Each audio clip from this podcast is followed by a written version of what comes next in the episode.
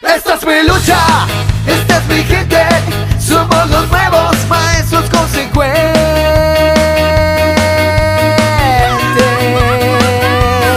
Por eso, profe, hoy gritamos con orgullo, lucho por la educación.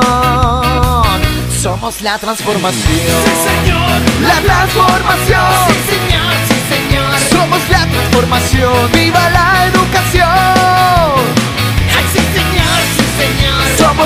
Transformación. ¡Viva la transformación!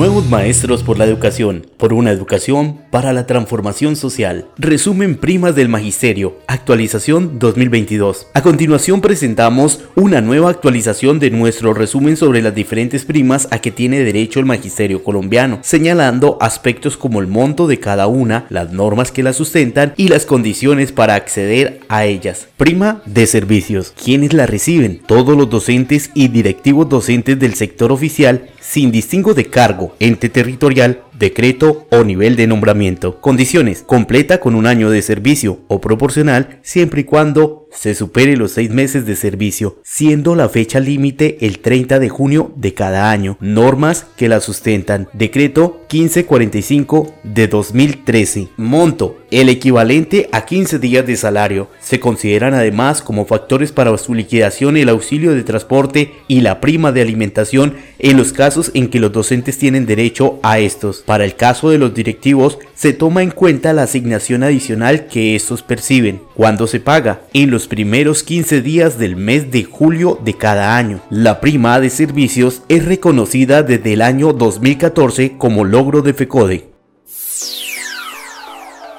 Bueno, este segmento en el podcast educativo ARSA es exclusivamente para docentes provisionales en vacancia definitiva y vacancia temporal en el territorio nacional. Atentos a la siguiente información, que en el marco de los parámetros generales de las negociaciones colectivas de los empleados públicos reglamentada en el capítulo 4, título 2, parte 2, libro 2 del decreto número 1072 de 2015, único reglamentario del sector trabajo, el 28 de febrero de 2017, la Federación Colombiana de Trabajadores de la Educación FECODE presentó ante el Ministerio de Educación Nacional un pliego de solicitudes mediante el cual se solicitó revisar temas de política educativa como garantizar las condiciones para la implementación de la jornada única, la carrera docente, aspectos económicos del sector educación, salud y prestaciones sociales del magisterio, bienestar de los educadores y garantías sindicales, laborales y de participación de los profesores. Que el Ministerio de Educación Nacional, FECODE, revisaron el diagnóstico que presentó el Gobierno Nacional en cuanto a las condiciones de implementación de la jornada única y la provisión de empleo del sistema de carrera docente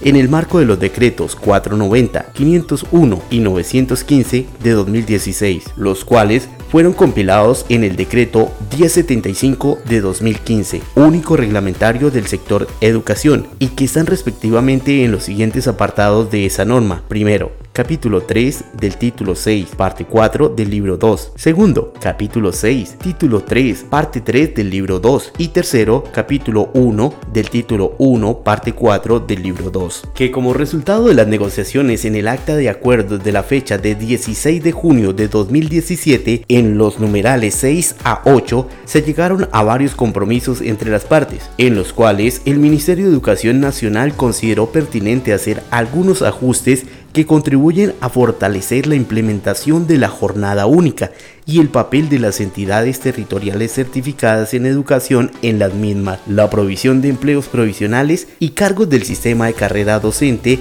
y actividad laboral docente en el servicio educativo de los niveles de preescolar, básica y media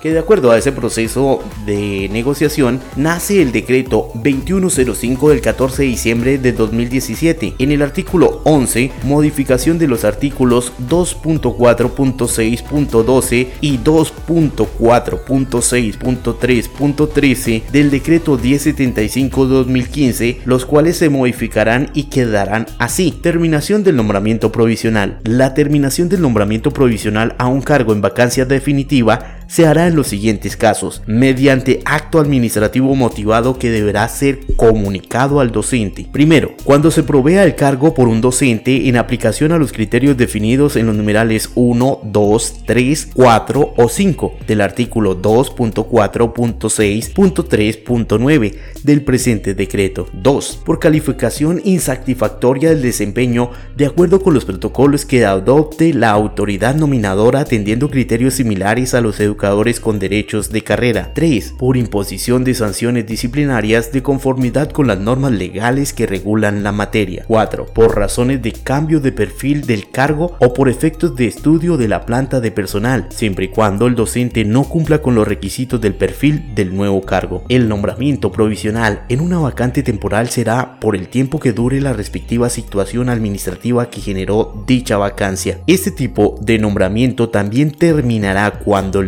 docente titular renuncie a la situación administrativa que lo separó temporalmente del cargo y se reintegre al mismo. Parágrafo 1. La fecha de terminación del nombramiento provisional será la misma fecha en que asuma el cargo el docente que llegue a ocupar la vacante, la vacante de acuerdo con lo dispuesto en los numerales 1, 2, 3 o 4 del artículo 2.4.6.3.9 del presente decreto o en la que asuma las funciones del cargo el educador nombrado en periodo de prueba. El rector o director rural expedirá la respectiva constancia de la fecha en que el docente con derecho de carrera o el docente nombrado en periodo de prueba asume las funciones del cargo y de la fecha de dejación de funciones por parte del docente nombrado provisionalmente. Parágrafo 2. Antes de dar por terminado el nombramiento provisional por alguno de los criterios definidos en el numeral 1 del presente artículo y de existir otra vacante definitiva de docente de aula o docente orientador, la autoridad nominadora hará inmediato el traslado del docente provisional a una nueva vacante definitiva sin consultar el aplicativo de que trata el artículo 2.4.6.3.11, es decir, sistema maestro del presente decreto. Este traslado debe garantizar la vinculación del docente provisional sin solución de continuidad. Parágrafo 3. La terminación del nombramiento provisional en un cargo en vacancia temporal procederá